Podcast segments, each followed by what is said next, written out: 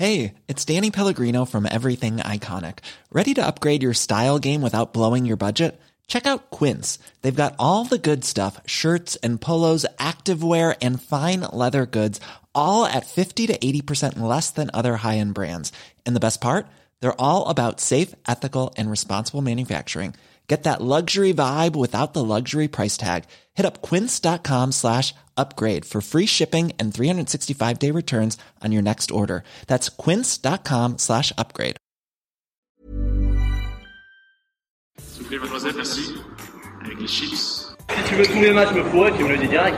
Je crois que tout simplement, je l'ai fait voler en éclats et euh, j'ai explosé son jeu. You cannot be serious! Le numéro 1 mondial, l'espagnol, Rafael Les plus grands champions de tennis comme Borg ou Villas sont à leur côté des éminences grises qui leur servent à la fois de manager, d'entraîneur. Eh bien Yannick Noah, le champion français, vient lui aussi de décider de s'adjoindre à un entraîneur particulier, l'ancien tennisman français Aguilauer. Alain Toller a demandé à Yannick Noah les raisons de cette décision. Que je me suis aperçu que lors des, des tournois euh, et lors de mes périodes d'entraînement, je perdais beaucoup de temps et il est toujours difficile lorsqu'on s'entraîne avec un autre joueur de s'occuper de ses propres problèmes. Lorsqu'on a un entraîneur, c'est beaucoup plus facile, on s'entraîne. On est beaucoup plus concentré sur nos problèmes personnels et c'est ce qui explique le choix de, de Patrick. Le rôle d'un coach n'est absolument pas le rôle d'un gourou, d'un mentor. euh, Tout ça. Éminence grise, Non, pas du tout non plus. Non, porteurs de raquettes. Non plus, surtout pas. Et en un mot commençant, euh, union libre ou mariage de raison? Union libre. Union libre de toute façon. Salut, c'est Max et bienvenue pour la deuxième partie de l'épisode avec Patrice Agelower. Chaque mardi, on vous fait entrer dans les coulisses du circuit ATP et WTA à l'aide d'anecdotes, de parcours inspirants et d'histoires croustillantes. Avec des épisodes à la cool, on prend le temps de discuter avec un maximum d'acteurs du circuit pro, alors abonne-toi tout de suite pour être sûr de ne rien rater. Pour ce quinzième épisode, Agel poursuit son récit victorieux aux côtés d'Yannick Noah à Roland Garros en 1983, il nous offre un voyage dans le temps pour ressentir et visualiser ce que ses compères de l'époque ont vécu et surtout l'exploit qu'ils ont réalisé. Au gré d'anecdotes racontées avec autant de passion et d'étoiles dans les yeux que si elles avaient été vécues la veille, Patrice nous régale et retranscrit avec générosité des passages forts de leur collaboration donc avec Yannick.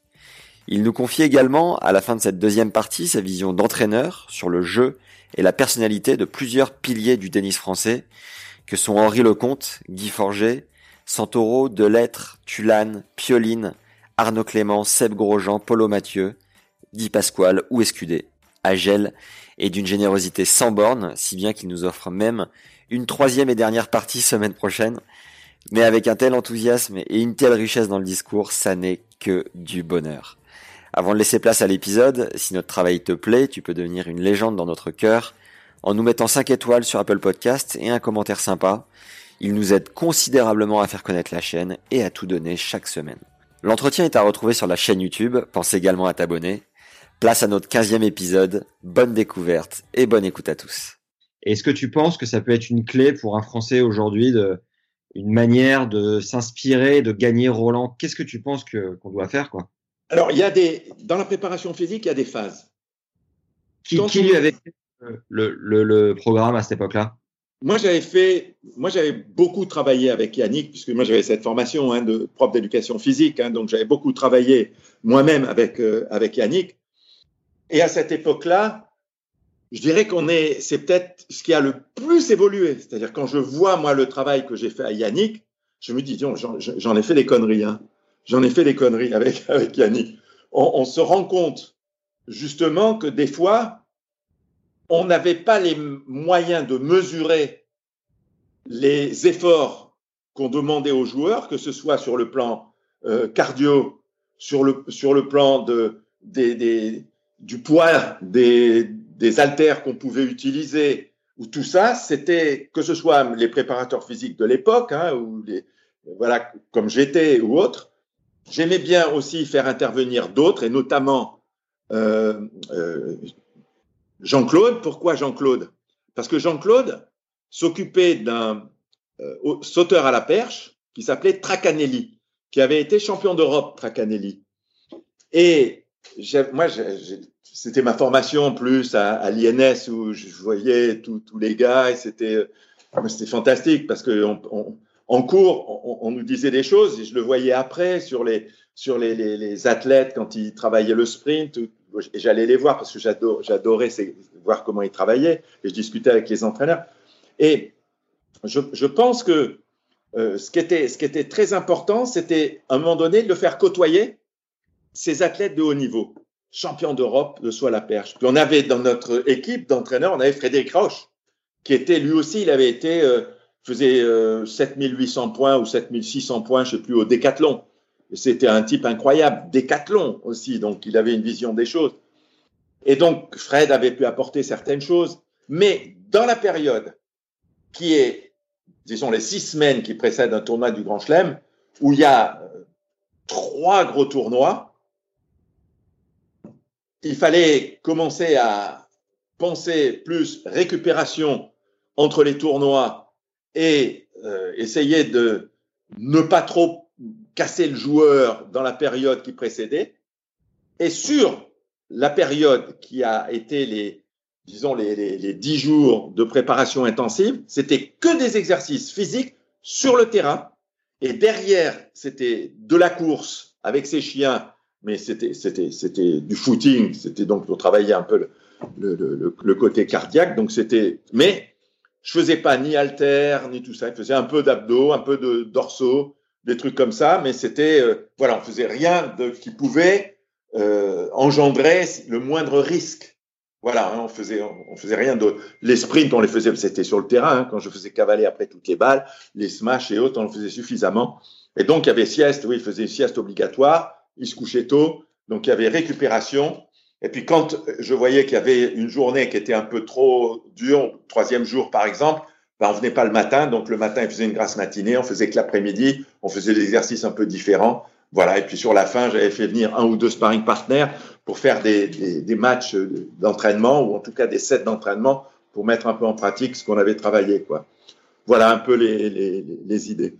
C'était puisque Yannick c'était quelqu'un qui est vraiment il en imposait par son physique. C'est un espèce de bulldozer quand il jouait. C'est un attaquant hyper agressif et il fallait en permanence qu'il soit dans une voilà, qu'il qui mette la pression sur l'autre constamment, qu'il empêche de jouer fallait pas, quand à certains moments, je le voyais quand il jouait Villas ou qu'il jouait contre Lindel et qu'il se mettait à rester au fond de cours, à renvoyer la balle, à jouer. Bien sûr qu'il était capable de tenir parce que physiquement, il avait les qualités pour, mais c'était pas son jeu.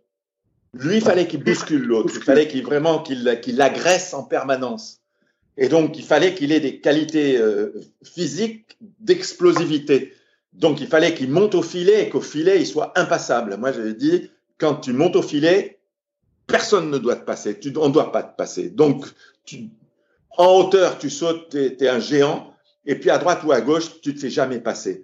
Donc, c'était voilà, c'était quelqu'un. Il fallait qu'il soit complètement euh, euh, armé pour être un voilà, agressif, agressif, agressif, avec des moments qui sont les moments de relâchement entre les points où il fallait en même temps parce qu'il était déjà un peu euh, adepte de du yoga. Il y avait euh, Arthuras qui lui parlait du yoga, donc il puisse se calmer pour faire baisser un petit peu la, la température et garder sa lucidité, euh, bien évidemment. Donc il y avait, il y avait tout ça.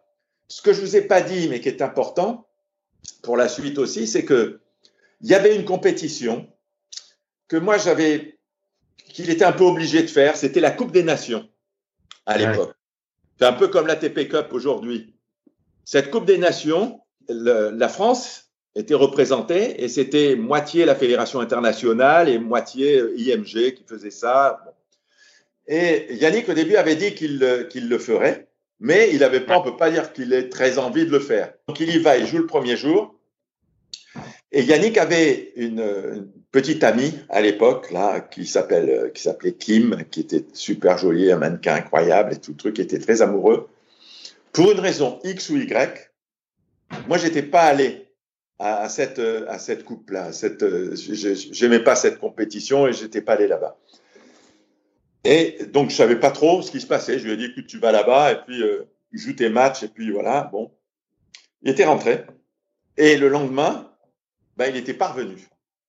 Et ça fait, fait une histoire pas possible. Et donc, la fédération internationale, c'était moitié-moitié, parce que Yannick était quelqu'un qui avait jamais eu ni d'amende, ni de, de problème euh, quelconque de discipline, tout le truc. Donc, ils avaient dit, ça, on ne peut pas laisser passer. Mais il y avait moitié-moitié. Et celui qui a pris la décision finale, c'était le président qui a été obligé. Et le président de la Fédération internationale, c'était Philippe Chatrier, qui était en même temps président de la Fédération française. Parce qu'il voulait pas être considéré comme tant quelqu'un qui voulait favoriser un Français qui avait fait la connerie de quitter euh, cette, cette compétition-là. Donc Yannick a été suspendu deux mois. Et donc Yannick est rentré. 20 000 dollars d'amende, ouais. Ouais. Et donc Yannick est rentré de cette compétition-là. Il était mais hyper énervé. Donc Ouais. moi, je, je lui ai dit, écoute Yann, maintenant, euh, cette compétition, euh, c'est peut-être derrière, je dirais peut-être un petit peu ma faute, parce que moi, j'ai jamais pris cette compétition au, au sérieux. Donc, euh, il n'avait peut-être pas pris au sérieux non plus, mais c'était un peu n'importe quoi, il faut dire, c'est vrai. Mais bon, il s'était engagé, il aurait dû le faire. Mais il n'avait pas fait. Et je lui ai dit, écoute, à la limite, tant mieux.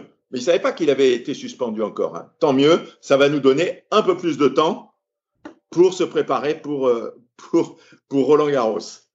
Donc on avait pu, mais ça a été après quand il a appris que ça a été, euh, ça a été très compliqué pour lui parce que bah, il gagne. Donc euh, il gagne Roland Garros, formidable. On fait une semaine, c'est la fête, Euh, pas- pas- vraiment incroyable, le rêve de la, de, de- de la vie de, de sa vie, des parents, tout le truc, super, mais il peut pas jouer.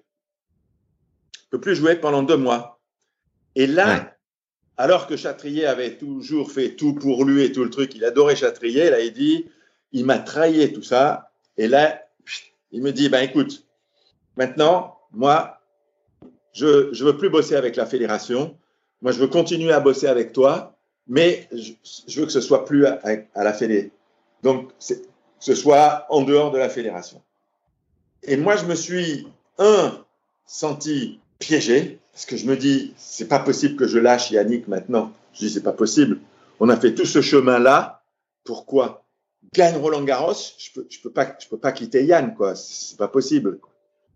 Et au miracle, dans les 10-15 jours qui ont suivi, j'ai un Anglais qui prend contact avec mon frère pour une raison X ou Y, en lui disant, et par une, un autre ami qui travaillait dans une boîte, bon, peu importe, qui voulait créer un centre d'entraînement à l'américaine, comme ce qu'il y avait chez Hopman à l'époque, et qui voulait que j'en prenne la, euh, la direction.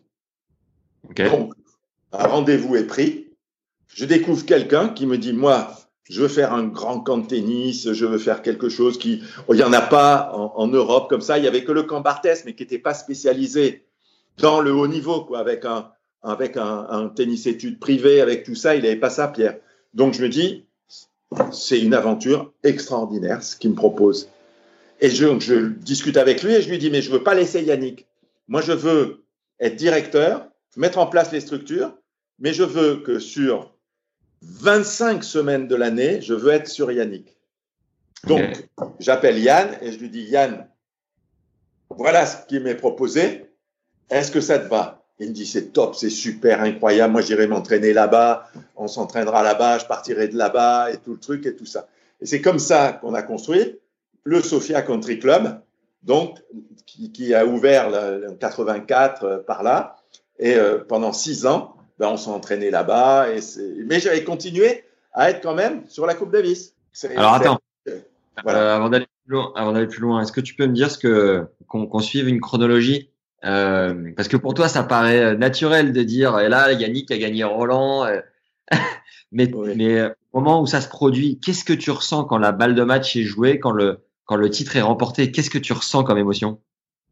Écoute, il se passe quelque chose d'incroyable. Si tu veux, déjà, euh, bah, tout au long du tournoi, hein, ça a été, ça a été assez, assez incroyable tout ce qui s'est passé. Bon, je te la fais, je te la fais brève. Là, j'ai pas tout raconté. Si tu veux, je te raconte. Bon, je te Euh, Pas pas pas euh, dans les moindres détails, mais euh, ouais, avoir un avoir un petit film. Ouais. il y a, il y a eu, si tu veux, il y a eu euh, un jour où ça a été un peu compliqué, ça a été quand il a battu Alexander, où il y a la conférence de presse, et il se lève après la conférence de presse et il me dit Putain, j'ai une douleur bas du dos, j'ai un truc, putain, j'ai mal, ça me fait chier. Et, euh, et là, c'était le docteur Cousteau qui était médecin de l'équipe de France, et je, je, lui dis Écoute, je vais en parler à Cousteau. Cousteau était un cardiologue. Donc Cousteau me dit Écoute, je vais en parler au plus grand spécialiste du dos de l'époque. Je n'ai pas son nom là immédiatement, ça me reviendrait. D'habitude, il faut deux mois pour avoir un rendez-vous et tout le truc, mais je vais lui dire, je vais essayer de venir te voir, c'est possible. Donc, après cette conférence de presse, Yannick est avec euh, le, kiné qui s'occupait de Yannick, Robert Laurence, hein, qui est un peu comme un. un, un, un moi, c'est le parrain de mes filles, c'est quelqu'un qui est vraiment qui était kiné de l'équipe de France, tout ça. Il me dit, écoute, ça serait super si ce professeur pouvait venir voir Yannick, tout ça. Ce gars arrive avec, donc, euh, je sais pas, deux, trois heures après, il voit Yannick et euh, il, le, il le manipule et euh, il lui fait, je sais pas quoi, il lui fait une piqûre dans le dos, je sais pas, je sais pas ce qu'il lui fait exactement. Le lendemain, Yannick arrive, parce qu'on s'entraînait toujours un jour sur deux, le jour où il n'y avait rien, on était à, à, au Racing, et Yannick arrive au Racing, et je lui dis commenter, il me dit, écoute, ben, ça a l'air d'aller, il me dit, bah, on va pas trop forcer aujourd'hui, le médecin m'a dit de pas trop forcer aujourd'hui, mais ça, ça va, je sens rien. Donc il me dit, je vais simplement, on va, on va faire léger, mais euh, je, ça va, ça va, ça va. Et puis le, le match d'après, je crois que c'est là qu'il a joué Landel, plus entendu parler de son truc, mais j'ai eu, un peu les chocottes à ce moment-là. Ouais. Tant quoi, les matchs se sont déroulés si tu veux, un peu voilà, dans l'esprit de ce qu'on avait un peu imaginé, c'est-à-dire son côté vraiment agressif, son côté. Euh, euh, voilà, après, il y a eu, si tu veux, cette demi-finale contre Christophe Roger Vasselin, qui m'inquiétait pas trop parce qu'il l'avait toujours battu, puis Christophe n'a pas le jeu, si tu veux, pour, euh, pour vraiment gêner Yannick. En plus, il venait de battre Connors. Donc, euh, si tu veux, c'était pour lui, dans sa tête, on savait que si tu veux, ça avait un peu explosé, quoi. C'était au maximum, c'est de, tu vois. Et voilà, il a gagné facilement contre, contre Christophe. Et donc, il était super bien pour jouer la finale contre Villander, quoi, parce que ben, le match contre Christophe avait pas été vraiment très, trop difficile. Donc, le gars, euh, pleine forme physique. Donc, tout allait bien, si tu veux, pour attaquer ce match-là. Donc, il fait un, fait un super match. Beaucoup de gens ont dit que s'il avait perdu le tie-break, tu vois, euh, que peut-être derrière, euh, il aurait euh, du mal. Sur... Moi, je crois pas. Je crois qu'il aurait peut-être eu du mal, si tu veux, sur deux, trois jeux, mais au cinquième, je pense que vraiment par rapport à ses réserves physiques, je pense qu'il aurait été là, tu vois, sur un cinquième. Je pense que quand tu passes près, bien sûr que tu prends un coup dans la figure, encore qu'on ne sait jamais quel scénario peut se produire. Donc, après ça, c'est que, voilà, certaines personnes peuvent penser ça, d'autres peuvent penser l'inverse, mais donc, il gagne. Tu te, fous, tu te fous la pression, toi, pour la finale? Tu te mets une grosse pression ou tu arrives à gérer? La pression, je dirais qu'elle est, elle est forcément là. Mais tu es tellement dans une dynamique, si tu veux, où euh, moi j'étais, j'étais dans, dans, mon, dans mon scénario, tu vois, euh, où je sais exactement comment Yannick euh, réagit, ce qu'il faut dire, ce qu'il faut pas dire. Yannick, c'est pas quelqu'un qu'il faut abreuver de paroles. Il faut lui dire quelques voilà quelques phrases, quelques mots au bon moment, si tu veux, qui vont lui redonner, qui vont lui donner confiance, qui vont vraiment amener un, plus.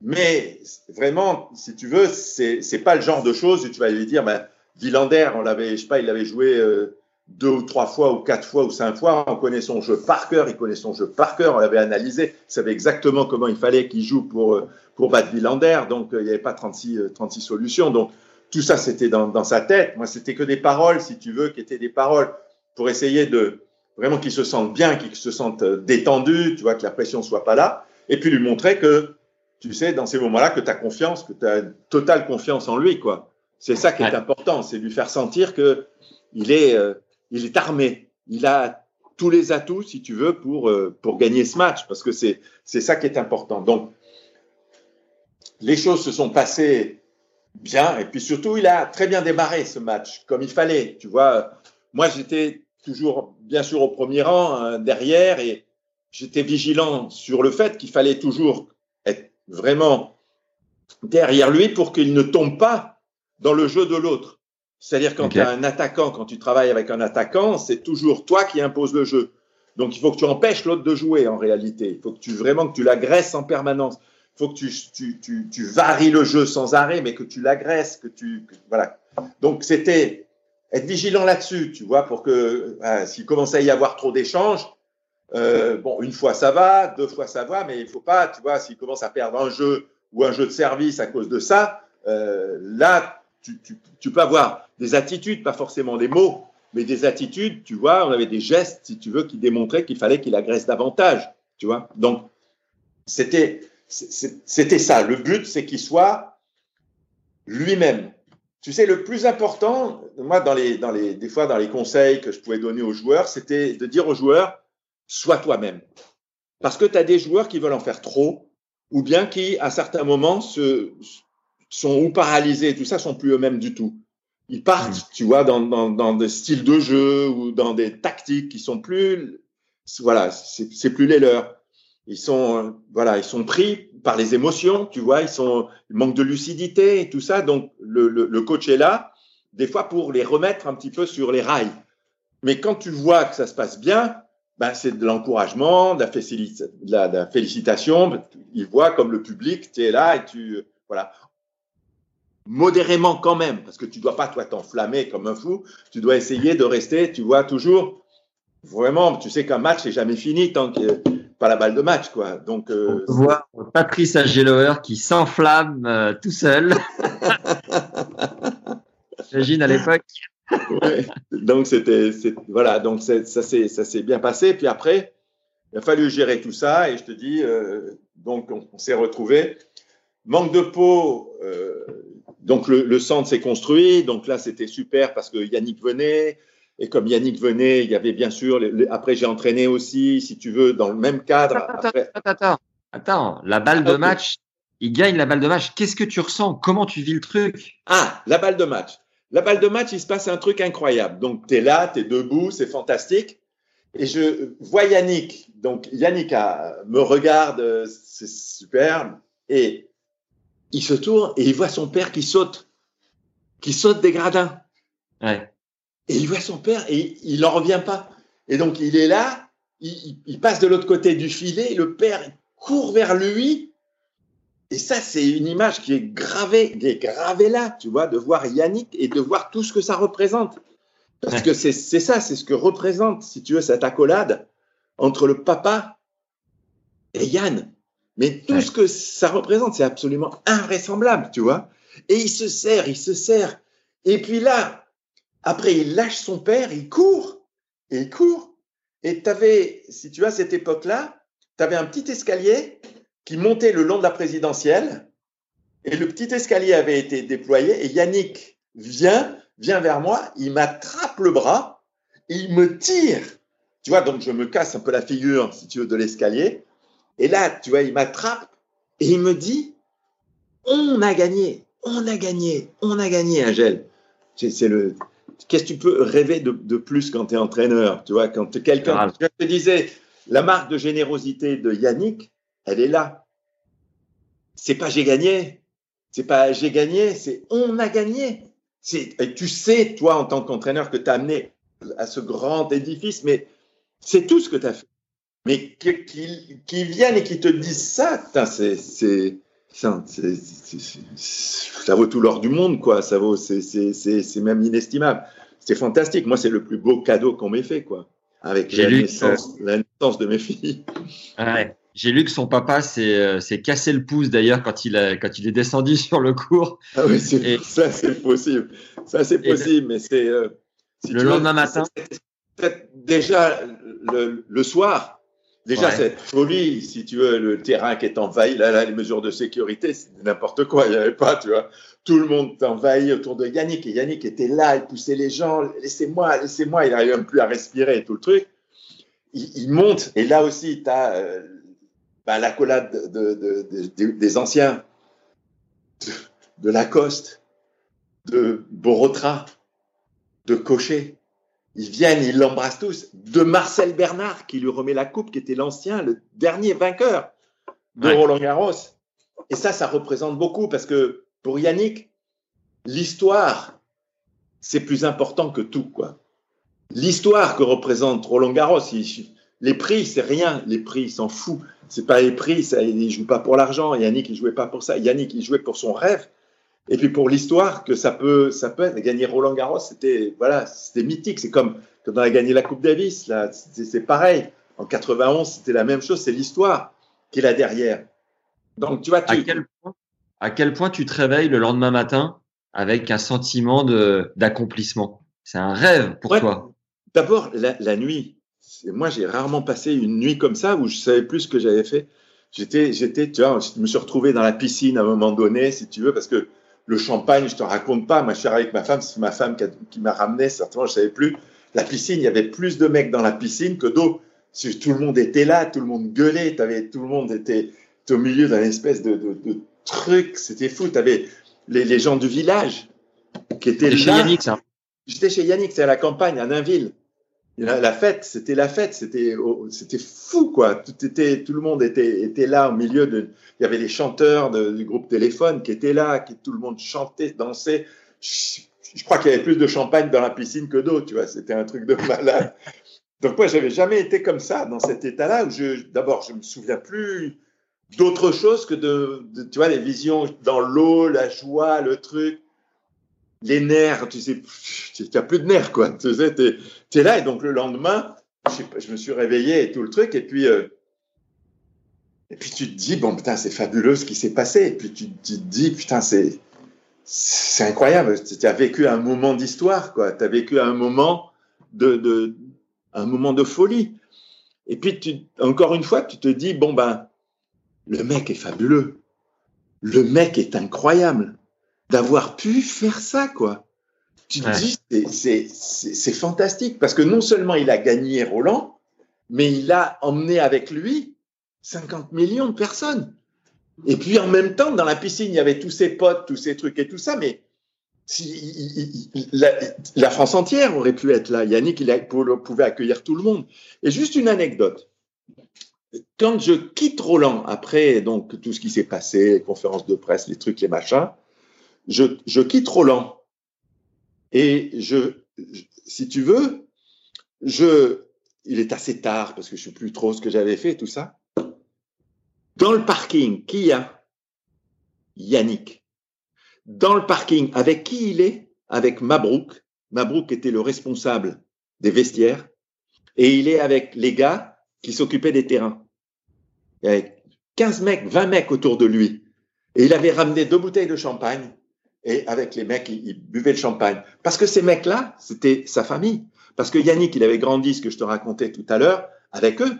Parce que le matin, quand il allait courir, quand on allait s'entraîner, les mecs, ils préparaient le terrain. Bijoux, ils préparaient le terrain. Et ces gars-là, quand ils ont préparé le terrain, et les, à chaque fois qu'Yannick a joué, ils préparaient le terrain comme, voilà, avec le rêve. Et peut-être qu'ils priaient, ces gars-là, pour que Yannick gagne, quoi. C'était sa famille en même temps. Et Yannick ouais. était là et, et c'était sa façon de remercier, tu vois.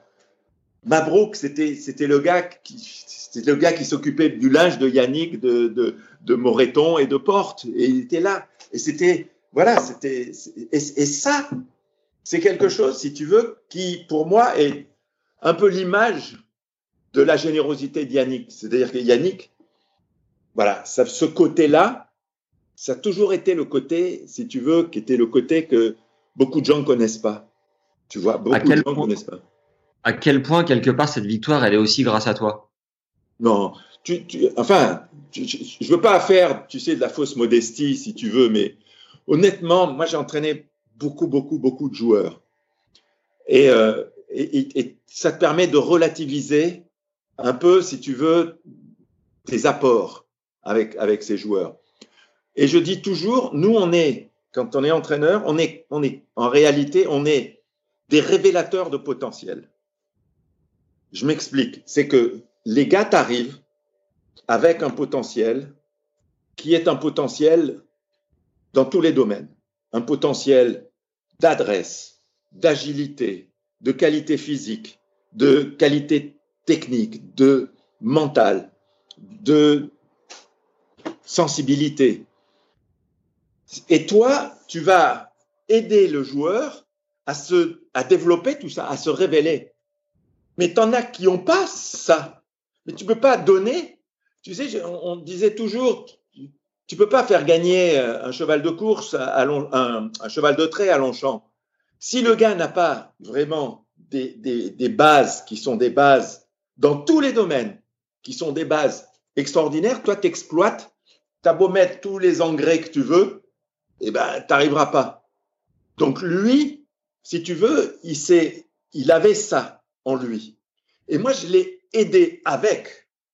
Et je l'oublierai jamais, si tu veux avec tellement de gens autour, à commencer par la famille, à commencer par ces gens comme Arthur H, dont, dont je t'ai parlé tout à l'heure, qui lui ont permis, si tu veux, de, voilà, de, de, faire mûrir un peu toutes ces, voilà, tout ce qu'il y avait en lui. Donc toi, oui, on a organisé les choses comme il fallait le faire. Oui, je l'ai peut-être protégé comme il fallait le protéger dans ces moments-là. Oui, j'ai, mais après, il faut t'effacer devant l'artiste. Tu vas apprendre à quelqu'un, si tu veux, je sais pas moi, au début, à, tenir un pinceau et tout ça, euh, le bois bois de la peinture. Puis après, c'est lui qui fait les tableaux. Le, le, le, champion, il fait son tableau. Toi, tu es là, tu, tu, tu vas revisser un boulon par-ci, tu vas revisser un boulon par-là. Voilà.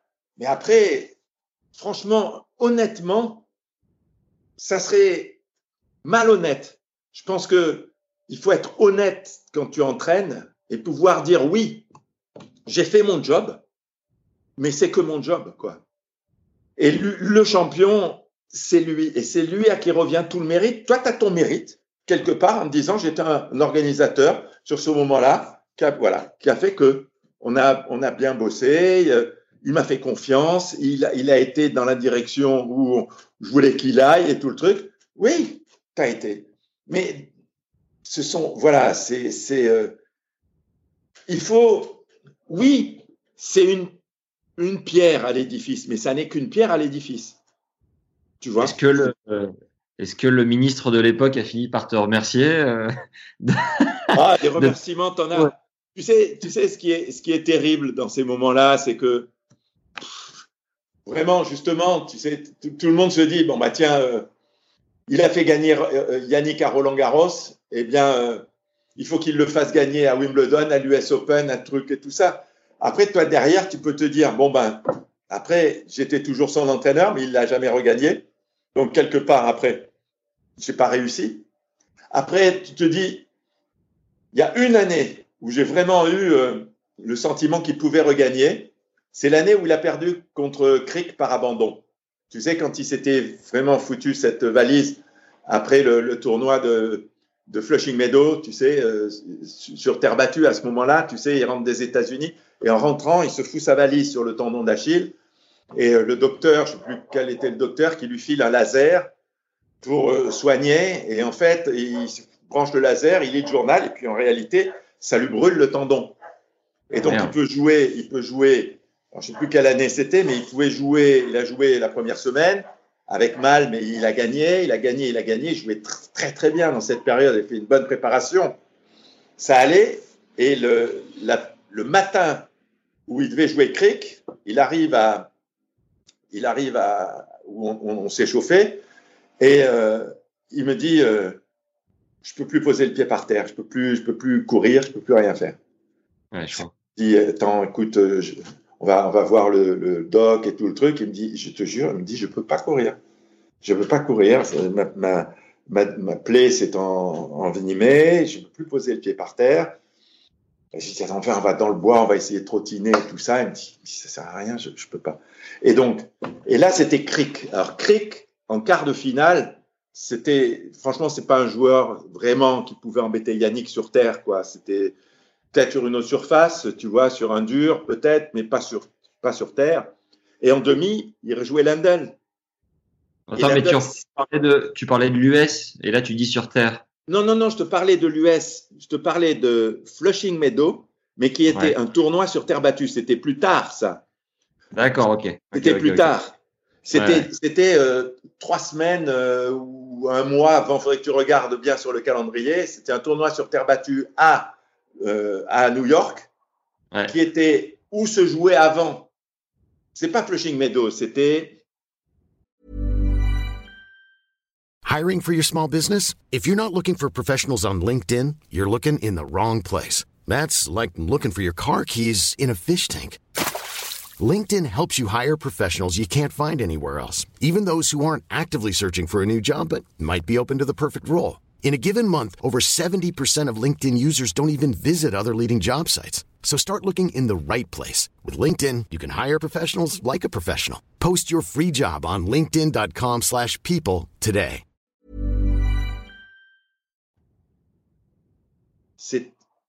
C'était le, le, le, tournoi se jouait à l'US Open avant. D'accord. C'était une terre verte à l'américaine. C'était une terre verte à l'américaine, si tu veux. Tu vois, il la gagne. Donc, il est en forme, il revient bien. Mais en même temps, il se blesse, si tu veux, à l'aéroport avec, euh, avec la valoche. Là. Et donc, euh, il jouait vraiment bien. Le tableau était sympa. Hop, pour jouer en finale. Bon. Donc, c'était une année où des regrets, mais en fait, si tu veux, bah, après, tu te dis, ben oui, qu'est-ce qu'on a fait de mal, qu'est-ce que truc, c'est comme ça, hein, c'est comme ça. Après, il y a d'autres, il, y a eu d'autres facteurs. Euh, on est dans, dans, des périodes après où les choses ont évolué d'une manière qui était un petit peu plus complexe. Et euh, voilà, on s'est jamais retrouvé quand il a, à un moment donné, sur la fin, c'était euh, en 88 Peut-être qu'il aurait fallu, si tu veux, qu'on arrête à un moment donné, qu'il prenne un autre entraîneur. Tu vois, je lui, ai demandé à un moment donné. Et euh, il dit, mais non, euh, non, non, non. Et puis une année, en 88, il me dit, écoute, ça serait bien maintenant que j'essaye de me relancer avec un entraîneur américain qui était un mec super, qui s'appelait Donny Ralston, parce qu'il est décédé maintenant, Donny Ralston. Et c'était un type que j'aimais beaucoup en plus, si tu veux, qui était vraiment un super bonhomme. Et j'étais vraiment content, tu vois, qu'il euh, puisse travailler avec lui. Et je me dis, j'espère que ça va marcher. Et pendant quelques mois, ça a bien marché. Ouais. Et euh, après, il y a eu effectivement une baisse, si tu veux, de, de motivation, d'ambition, de motivation. Je crois que dans sa tête, il en avait marre du circuit. Il en avait marre de cette vie-là, tu vois. De, ça, ça l'amusait plus. C'était les choses avaient changé. Voilà, ça l'amusait plus. Et, et, donc, il s'est mis à moins bien jouer. Et euh, la seule chose qu'il a relancé, c'est quand euh, on a eu l'idée avec Christian Duxin de demander à Philippe Chatrier si euh, il voulait prendre le capitanat de l'équipe de France de Coupe Davis. Ouais. Et là, donc, euh, Philippe, pas Philippe, c'est Christian Duxin qui me dit bon ben écoute, va lui demander à Yann s'il veut être capitaine. Donc je me retrouve à l'US Open là c'est Flushing Meadow maintenant, mais avant c'est Forest Hills, c'était voilà le tournoi qui est après Forest Hills. Et donc on est, je suis à Flushing, il joue, il joue mal, il perd son premier tour et je me dis putain connaissant Yannick, si je lui demande pas maintenant, ce soir il est dans l'avion, il retourne à Paris, donc je vais le voir et euh, il est il est sous la douche. Alors je, suis là, je lui dis Yann, je peux te parler? Il me dit ouais bah ouais ouais, pourquoi? Je dis bah je voudrais te parler. Donc il sort de la douche, tac, il se fout là. Et je lui dis, écoute Yann, ne le prends pas mal, ne le prends pas mal, mais est-ce que tu veux prendre le capitanat de l'équipe de Coupe Davis? Et là, ce con-là, il m'a dit, ah, tu penses que je suis plus capable de gagner un match? Je lui dis, arrête, commence pas avec ça. Je lui dis, c'est pas mon, tu veux continuer à jouer tout le truc, c'est ton problème, mais tu peux continuer à jouer et être capitaine de l'équipe de Coupe Davis. non, non, mais tu crois que je suis plus capable de gagner? Peu importe. Donc je lui dis, réponds-moi. Donc il est là, un peu plus sérieusement, il me dit, qu'est-ce que t'en penses? Je lui dis, c'est fabuleux, quoi. Il me dit, ouais. et tu crois que les gars, ils, ils seraient à fond, tout le truc? Alors il me dit, écoute, moi je veux, mais je veux rencontrer les mecs avant et je veux que ça soit leur priorité numéro une. Je veux que ça soit leur priorité numéro une. C'est que j'y vais, mais on la gagne. Yes. Et je lui dis, écoute Yann, tu vas leur dire, tu vas leur dire. Et donc il a réuni, tu sais, il a toujours été la locomotive de tous là, de Henri, de Guy, ils lui doivent tout ça, leur carrière à, à Yannick. Donc donc il les a réunis et il leur a dit écoutez les mecs, moi je veux bien, mais on la gagne. Ça veut dire que les euh, périodes qui précèdent, les périodes d'entraînement, enfin tout ce qu'il avait pu vivre et tout ce qui, sur quoi il croyait, on les fait, on les fait à fond. On les fait à fond. On se prépare à fond. C'est notre priorité. Vous voulez ou vous voulez pas. Il n'y a pas d'histoire, hein. Vous voulez pas, ciao, au revoir. Moi, je, vis bien, il hein, n'y a pas de souci. Mais vous voulez gagner, vous me connaissez, tac, tac.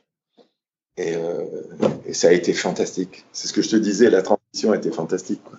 Ça te rendait pas dingue, toi, parfois, que euh, Yannick euh, fasse la fête quand il était sur le circuit euh... ben, Écoute, tu sais, y a, y a, Yannick, soit tu le, tu acceptes la personne et la personnalité qu'il est, soit tu peux pas travailler. Yannick, c'est quelqu'un, si tu veux, qui est, il est blanc et noir. Il est africain, français. C'est quelqu'un, si tu veux, qui a d'un côté une logique, une, si tu veux, une, des envies et tout le truc. De l'autre, il a le côté africain qui est que c'est pas tout. Il y a de l'autre côté, de l'autre côté, il y a la vie. C'est pas ma vie, elle se résume pas juste à euh, bosser, euh, faire ça. Moi, je veux aussi avoir des moments où euh, je veux pouvoir profiter de ma famille. Euh, moi, je veux vivre avec une, je veux des fiancés. Quand il y a des fiancés, moi, c'est c'est c'est c'est ma vie. J'ai j'ai des passions, j'ai des trucs. Ça, je veux je veux vivre avec. Moi, j'ai j'ai c'est c'est complémentaire de ma vie. Moi, je ne suis pas. Je, je veux et ces, ces choses-là, je veux pouvoir en profiter. Et je sais qu'à certains moments, il faut que j'aille à fond dans cette direction, mais on m'enlèvera jamais des moments où je veux profiter, où je veux voir mon, mon père, ma mère, mes frères, mes, euh, mes sœurs et, euh, tout ça. Je veux, je veux ça. Donc ce côté-là, c'était, essentiel pour lui.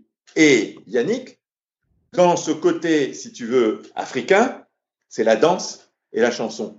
Yannick, tu peux pas tu peux pas lui retirer ça. D'ailleurs, s'il est devenu chanteur après, c'était presque écrit qu'il allait devenir chanteur c'est la musique pour Yann, c'était euh, tout le temps, tout le temps. Il avait son, ses écouteurs, il allait, sur moi, il m'a emmené de temps en temps voir des concerts euh, aux États-Unis, en Angleterre. On est allé voir des trucs incroyables. Et c'était, extraordinaire, tu vois. Il chantait, il, il dansait, il danse super bien, Yann, il dansait. Il a vraiment un besoin de, de s'exprimer par la musique et par la danse. Et ça, ça fait partie de sa vie. Et quand tu es en Afrique, moi, j'étais son témoin de mariage. Quand j'étais témoin de mariage, tout le monde dansait. Tout le monde, moi, je, je danse comme un manche à balai, je dansais. Parce que, te, voilà, il te fait danser parce que tout le monde danse, tu vois, c'est extraordinaire. Et donc, c'est ça, si tu lui retires ça, c'est plus le même. Tu peux pas lui retirer ça. Tu, tu, tu brises quelque chose, si tu veux, qui est une vraie partie de sa vie. Tu peux pas demander à quelqu'un qui est généreux de plus être généreux. C'est quelqu'un qui, voilà, il a, il a ça en lui. Mais par contre, comme il disait au gars ses priorités, moi j'avais toujours dit à Yann, Yannick, moi, les priorités, ça sera moi. C'est, il y a deux choses qui comptent, si tu veux. C'est un, ton programme sportif, et je veux pas que l'un pénalise l'autre. Si ça le pénalise trop, ben je te lâche. Ça m'est arrivé, hein, deux, trois fois de lâcher Yannick. Une fois pendant trois mois, hein, je l'ai lâché. Et puis, bon, deux, trois fois. Mais si c'est trop, ben écoute, tu vivras, tu vivras ta vie ou tu feras d'autres choses. Mais moi, où on fait ça, parce que je me dis que ça, ça peut t'amener à gagner des choses depuis le départ. Hein. Donc on fait ça. Et quand on le faisait, tout le monde est là pour en témoigner. Hein. Tout le monde, tu demandes aux gens qui sont entraînés avec Yannick, ils avaient du mal à le suivre. Hein. Tu, tu, parles à tous les gars qui l'ont vu dans les entraînements, tout ça, et puis il était d'une exigence incroyable. Après, comme il était pour lui-même, quand il demandait des efforts au mec. Donc, euh, il y a les périodes qui sont les périodes, si tu veux, incompressibles, où on bosse quand même malade. Si toi, tu prends des fois, tu vas prendre 15 jours et que tu fais, alors oui, prenez 15 jours, il en profitait bien. Et quand je le récupérais, je te dis pas qu'il était au top. Hein. Je le récupérais et putain, il fallait bosser, si tu veux, et se donner le temps de bosser pour récupérer son, pour récupérer son niveau. mais il le savait et il mettait les bouchées doubles, tu vois. Donc il y avait ce côté-là qui était effectivement, si tu veux, que non pas d'autres. Pour qui, peut-être qu'il serait aujourd'hui, mais je ne pense pas qu'il, qu'aujourd'hui, avec les sommes faramineuses qui existent, peut-être est-ce qu'il aurait changé? Je crois pas, parce que Yannick, si tu veux, bien sûr, il aime gagner de l'argent et tout le truc, mais ça n'a pas été son moteur comme ça pouvait être le moteur d'autres, même à l'époque. Tu vois, c'était pas son moteur premier. Son moteur premier, c'était, il voulait s'affirmer, il avait à défendre sa couleur, le fait qu'il soit différent, si tu veux, que son papa soit black, que lui soit l'un et l'autre.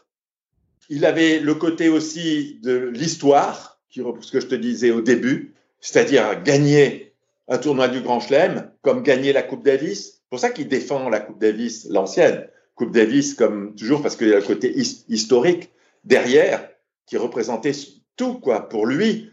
Bah oui, la Coupe Davis et Roland Garros, c'était ses raisons, voilà, de, de, jouer au tennis, tu vois, comme, euh, comme bien d'autres.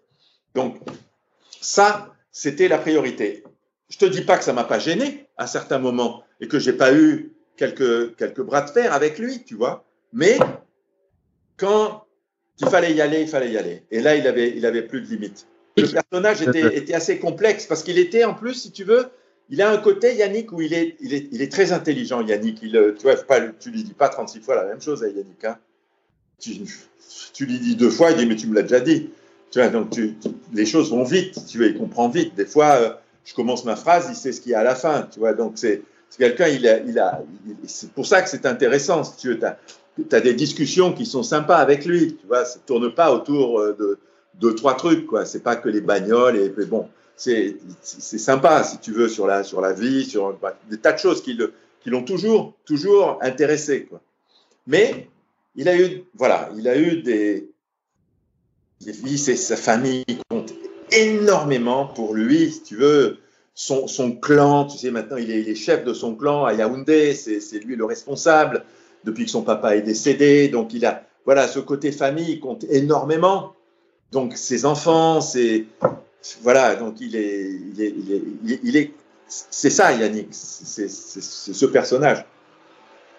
Alors, on arrive à 1h 3 quarts et, euh, et on va essayer de ne pas dépasser 2 heures parce que déjà c'est énorme. D'accord. Euh, tu as été euh, donc deux questions qui suivent et ensuite euh, j'ai des questions de fin qui sont un peu communes à, à toutes les interviews. Euh, tu as été 21 ans entraîneur de l'équipe de France de Coupe Davis en deux mots à chaque fois, mais alors vraiment deux mots. Est-ce que tu peux nous dire ce que tu as appris en termes de jeu, d'approche du tennis, de psychologie autour de ce sport en règle générale avec les joueurs suivants?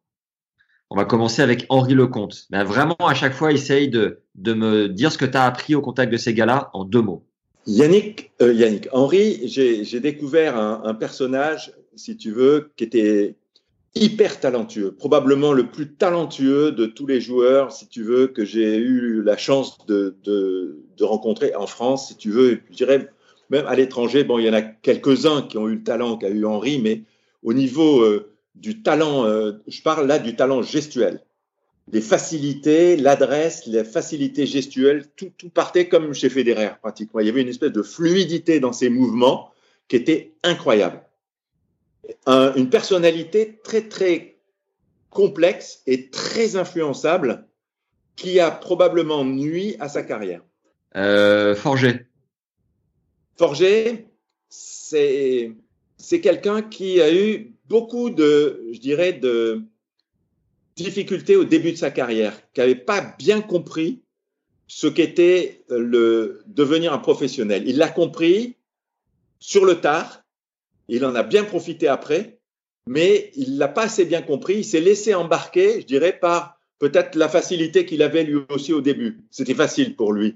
Il avait appris des bases euh, par son père qui était prof de tennis. C'était très facile. Le tennis, c'était facile.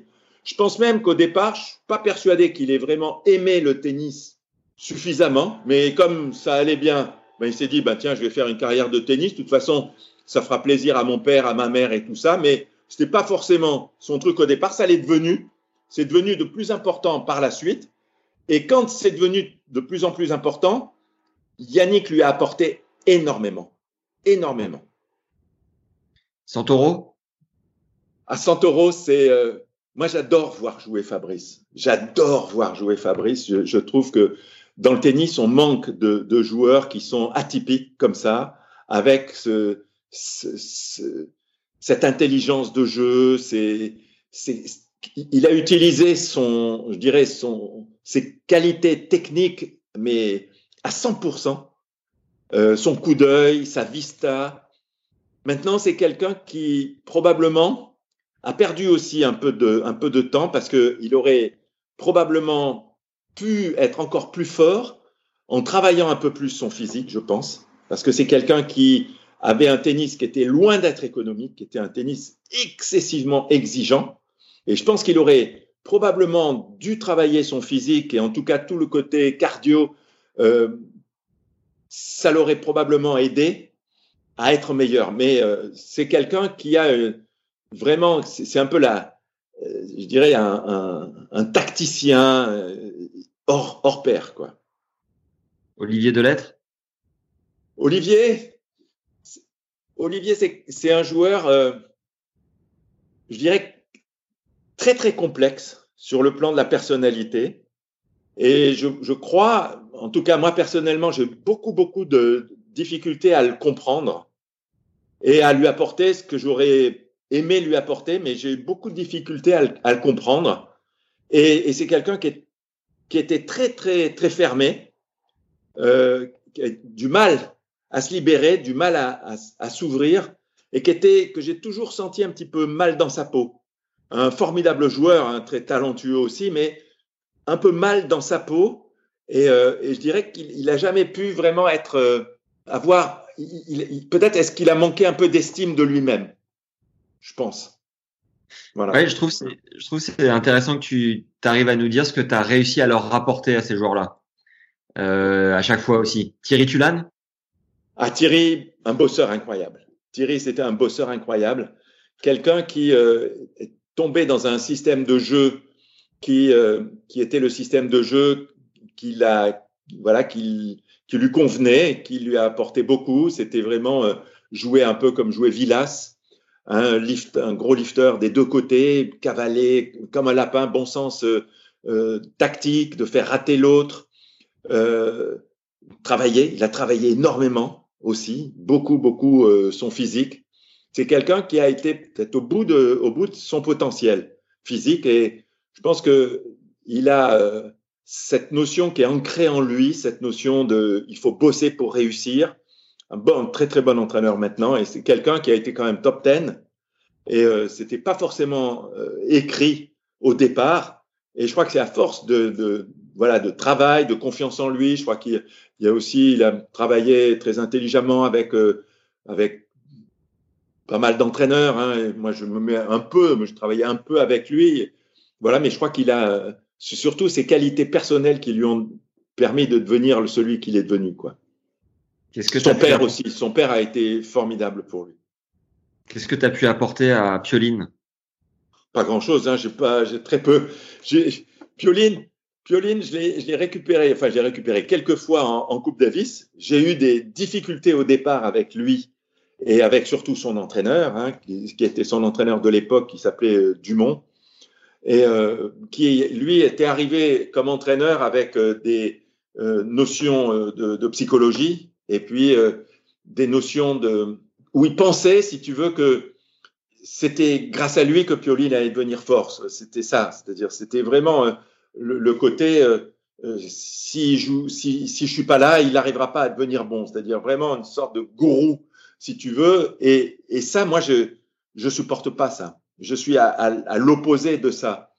Euh, oui, au psychologue, si tu veux, mais je pense toujours que notre travail, quand on entraîne, c'est justement de rendre le joueur responsable de lui-même, tu vois, et de pas être dépendant de l'entraîneur. Il ne faut pas qu'il soit complètement dépendant de l'entraîneur. Il faut lui amener à être justement, à avoir confiance en lui, à être cette autonomie qu'il est essentiel de développer. Et lui, il a agi en disant si c'est pas moi, tu seras perdu. Ça, je détestais ça. Et à un moment donné, parce que j'avais essayé de, créer un, groupe, si tu veux, pour discuter avec ceux qui travaillaient avec les meilleurs Français. Et dans ce groupe-là, il a même pas daigné participer. C'est-à-dire qu'il voulait bien prendre des autres, mais il voulait rien dire de, voilà, de ce que lui faisait et autres. C'était secret. Donc lui, c'était chasse gardée. Lui, euh, il avait de l'or. Il disait il avait de l'or. Et voilà, bon, bon, et, mais il voulait rien dire de ce qu'il faisait. Ça m'a gêné. Et quand Pioline s'est libéré de, Dumont et a commencé à fonctionner avec euh, Pierre Chéret, avec, euh, il a commencé à s'ouvrir. Et quand je l'ai eu, moi, dans les équipes, alors qu'au début, il a essayé une fois où il y avait Georges Degnaud et tout ça, ça s'est mal passé. Quand je l'ai eu en équipe de France, par la suite, il a commencé à adhérer, grâce à Pierre et tout le truc, à ce qu'on faisait. Et aujourd'hui, c'est un pote. Aujourd'hui, c'est un, super pote. Arnaud Clément? Ah, allez, c'est, c'est, Arnaud, j'adore. Arnaud, j'adore. C'est. Euh, Qu'est-ce que tu lui as apporté, Ah, je sais pas ce que je lui ai apporté. Il faudrait lui demander à lui, mais lui, en tout cas, il m'a, il, m'a plu dans tout ce qu'il faisait. Et puis, euh, je crois que c'est quelqu'un qui est il, est, il est, il est, intelligent, il est, il est bon, il a, il a vraiment un, un bon fond. C'est un travailleur, un travailleur énorme, un peu comme Paul-Henri Mathieu. Hein. Paul-Henri, c'est aussi un travailleur exceptionnel, mais c'est euh, c'est quelqu'un qui a un super raisonnement, qui est, euh, qui est d'une exigence avec lui-même sans limite sans limite, pourrait travailler non-stop.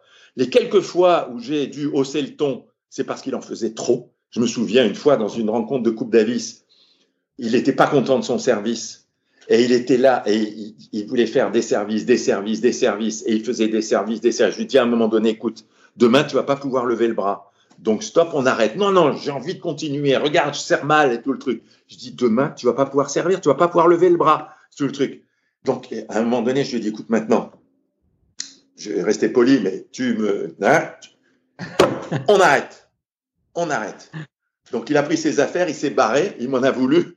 Donc, j'ai reparlé avec lui le soir, tu vois, et je lui ai dit, écoute, mais il, peut être, il, il, peut, à force de travail, mais quand je dis, il peut se rendre, il peut pas se rendre malade, mais se blesser, tellement il est exigeant avec, avec lui-même. Mais un côté hyper sympa, très très bon raisonnement, très bonne vision du jeu, très bon sens tactique et euh, formidable, euh, formidable personnalité. Moi, c'est quelqu'un vraiment, je j'adore ce bonhomme-là. Je trouve vraiment super. Seb Grosjean. Seb, euh, moi j'ai passé moins de temps avec lui parce qu'il habitait, il habitait aux États-Unis. Je l'ai vu au départ. C'est plus Eric Dobliquer qui s'est occupé de lui. Quand je l'ai eu en équipe, c'est quelqu'un qui il n'avait pas un gros physique et euh, il, a, il avait beaucoup, beaucoup de talent euh, gestuel, beaucoup de facilité, beaucoup d'adresse, avec un coup droit dévastateur, des coups qui faisaient très, très, très mal, un sens du jeu. J'adorais le voir jouer. Il jouait, c'était à regarder, c'était incroyable, incroyable. Il, avait un tennis qui était très, très, très complet. Mais je pense que sur le plan physique, il aurait pu faire mieux et aller encore plus loin que ce qu'il a fait s'il avait travaillé sur le plan physique, s'il avait été peut-être plus loin dans ses efforts physiques. Mais une personne qui connaît le tennis euh, à fond, très, très, très bien. Polo, tu l'as dit, donc euh, gros, gros bosseur. Ouais, Polo, j'ai passé plus de temps avec lui. En plus, j'ai eu une chance absolument incroyable. Je l'ai connu très jeune, Polo. Donc, j'avais un bon, bon feeling avec lui. Je l'ai entraîné aussi quand euh, j'ai pris la direction sportive de chez Lagardère. Je fais plusieurs tournois aussi avec lui. Euh, il avait gagné Gstad là quand j'étais avec lui et j'étais vraiment super super content encore de voir de voir Polo gagner un tournoi comme ça. C'était c'était super et un bosseur un peu comme Arnaud qui a pas de limite dans son engagement. Mais pourquoi j'ai eu un, un, intérêt particulier aussi, c'est quand on était chez Lagardère on avait passé un deal avec euh, Villander, Mats Villander, et donc Villander s'occupait de Polo sur tous les tournois du Grand Chelem et sur les périodes qu'il souhaitait faire euh, de préparation, bien sûr, et puis euh, s'il voulait venir quand on était chez Lagardère, il était le bienvenu. Et le reste de l'année, c'était moi qui m'occupais de Polo. Et pendant cette période, on a eu des contacts avec Villander, et j'ai eu des contacts avec Villander qui depuis l'époque de Yannick, c'est devenu un ami. C'est quelqu'un vraiment, Villander, pour moi, qui est euh, une sorte de personnage, mais exceptionnel, exceptionnel d'intelligence, de, sens tactique, de, de, de, de, générosité, tout ça. Il m'a dit des choses sur le jeu, sur lui-même, euh, sur le, le, la rencontre qu'il a fait avec Yannick, enfin sur le, match qu'il a fait avec Yannick, tout ça, qui c'est sublime. Et quand on a travaillé, on parlait, on échangeait par rapport à Polo. Et je le voyais, lui, quand même, c'est 11 finales de Grand Chelem et 7 victoires. C'est Ouais, pas n'importe qui, Villander. C'est monsieur Villander. C'est incroyable. Et donc, respect tous les jours. Et moi, j'écoutais les oreilles comme ça. Et donc, quand il me parlait de, la façon dont il s'est formé aussi en équipe avec ses copains, Jarid, un peu en équipe, ça me faisait penser à ce que Yannick avait fait, quoi, avec des, des, de petits groupes comme ça. Et c'était, c'était assez formidable. Et, à son contact, j'ai, vraiment, j'ai, j'ai appris beaucoup de choses et je le voyais s'investir. Voilà, l'âge qu'il a, quand il était, qu'il jouait avec, euh, avec Mats, il servait, il servait, il s'était mis deux mètres à l'intérieur du cours pour, pour, pour que Polo retourne les services, où il avait montré un peu des, des, actions tactiques. On avait euh, fait à la vidéo euh, des ralentis sur Polo dans telle ou telle action et il était, il était mais à 100%. Quand il était au bord du cours, quand Polo jouait, il était mais, mais il était à fond, à fond, à fond. Monsieur Villander, quoi, c'est incroyable. Et voilà. Et Polo, je crois, il a profité de ça, mais je pense que à un moment donné, il a souhaité arrêter avec euh, avec Villander en me disant j'ai tellement de respect pour lui que quand il est là, je suis un peu trop crispé, je suis trop voilà, je me sens pas à l'aise à l'aise. Puis voilà, donc ça a été dommage qu'il ait pas pu en profiter comme euh, je- moi j'avais pensé ou on avait pu penser que voilà qu'il fallait en profiter. Di Pasquale? Ah, top. Un personnage que j'adore aussi. euh, Arnaud, c'est un, un gars euh, très intelligent que j'aime beaucoup, qui euh, malheureusement a été blessé et qui aurait fait une carrière bien meilleure s'il n'avait pas été blessé, je trouve. C'est quelqu'un qui a très intelligent aussi et une vision des choses. D'abord une vision du jeu formidable. hein. il analyse très très bien le, le jeu. Une vision, une vision des choses. Moi, j'avais mis beaucoup d'espoir euh, en tant que DTN, hein, quand il a pris ma succession, j'espérais vraiment que voilà. Et malheureusement, il est tombé à un moment où il s'est heurté à l'arrivée d'un autre DTN qui s'appelle Monsieur Gudicelli. Et ça l'a empêché de fonctionner comme euh, il aurait fallu qu'il fonctionne, avec euh, toute la liberté que euh, on doit avoir quand on est vraiment DTN, quand on est spécialiste, et puis que quelqu'un vient vous et est aux ordres, quoi. Voilà, donc il a préféré partir, il a préféré partir. Ouais. Escudé Ah, c'est super.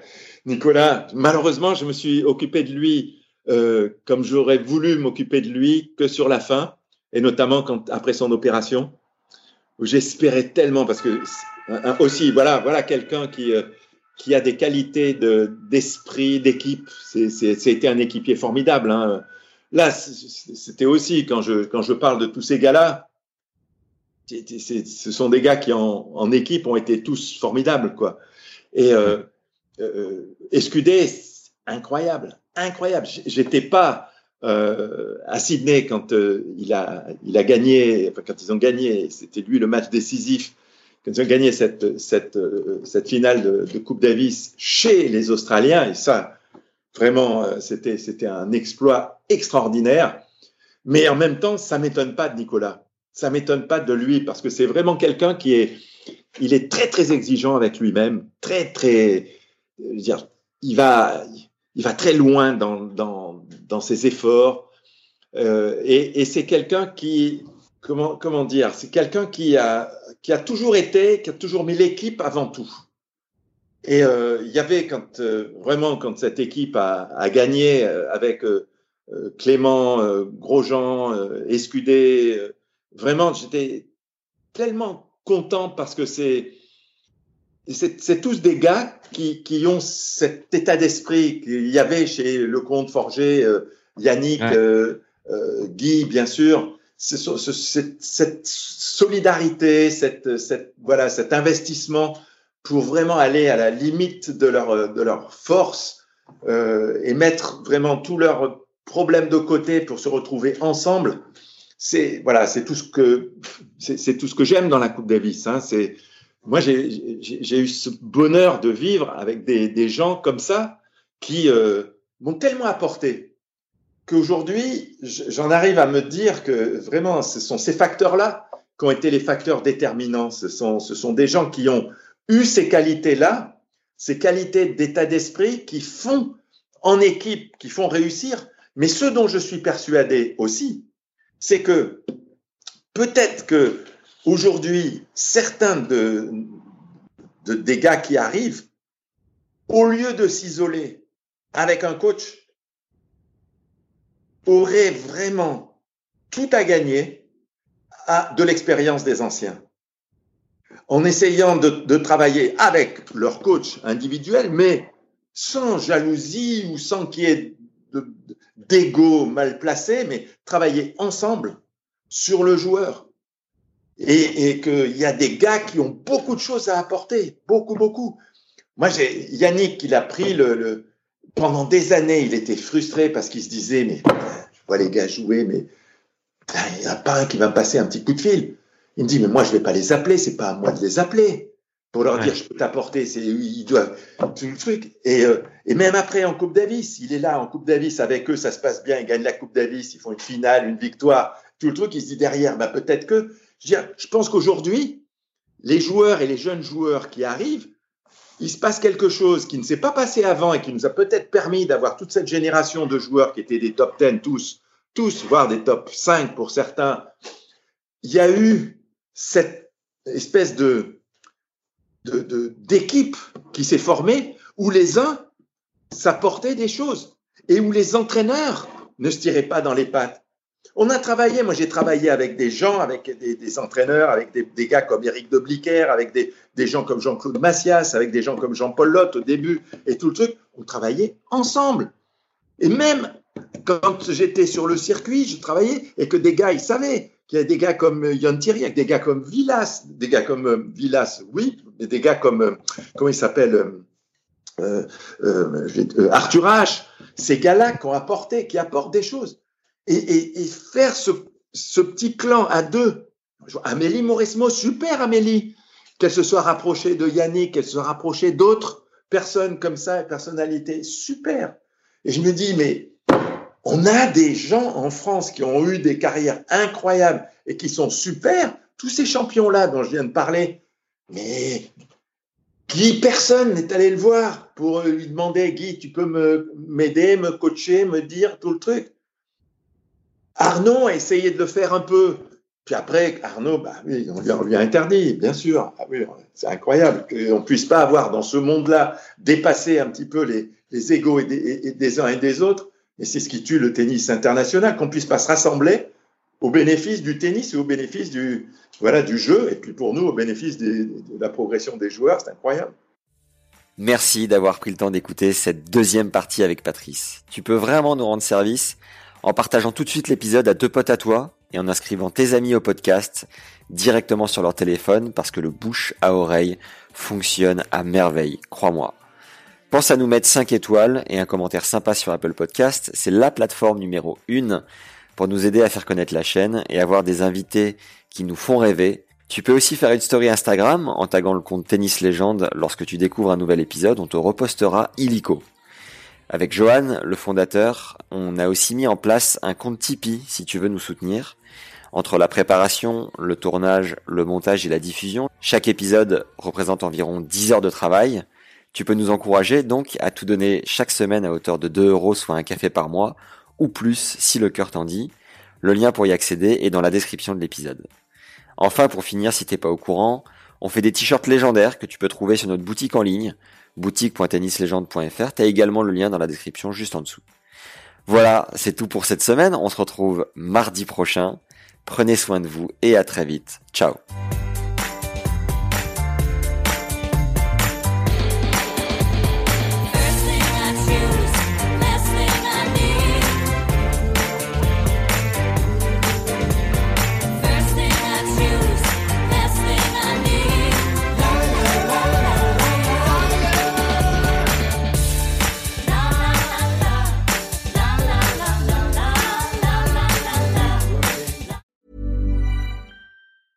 Hey, it's Paige DeSorbo from Giggly Squad. High quality fashion without the price tag. Say hello to Quince. I'm snagging high-end essentials like cozy cashmere sweaters, sleek leather jackets, fine jewelry, and so much more. With Quince being 50 to 80% less than similar brands. And they partner with factories that prioritize safe, ethical, and responsible manufacturing. I love that. Luxury quality within reach. Go to quince.com slash style to get free shipping and 365 day returns on your next order. Quince.com slash style.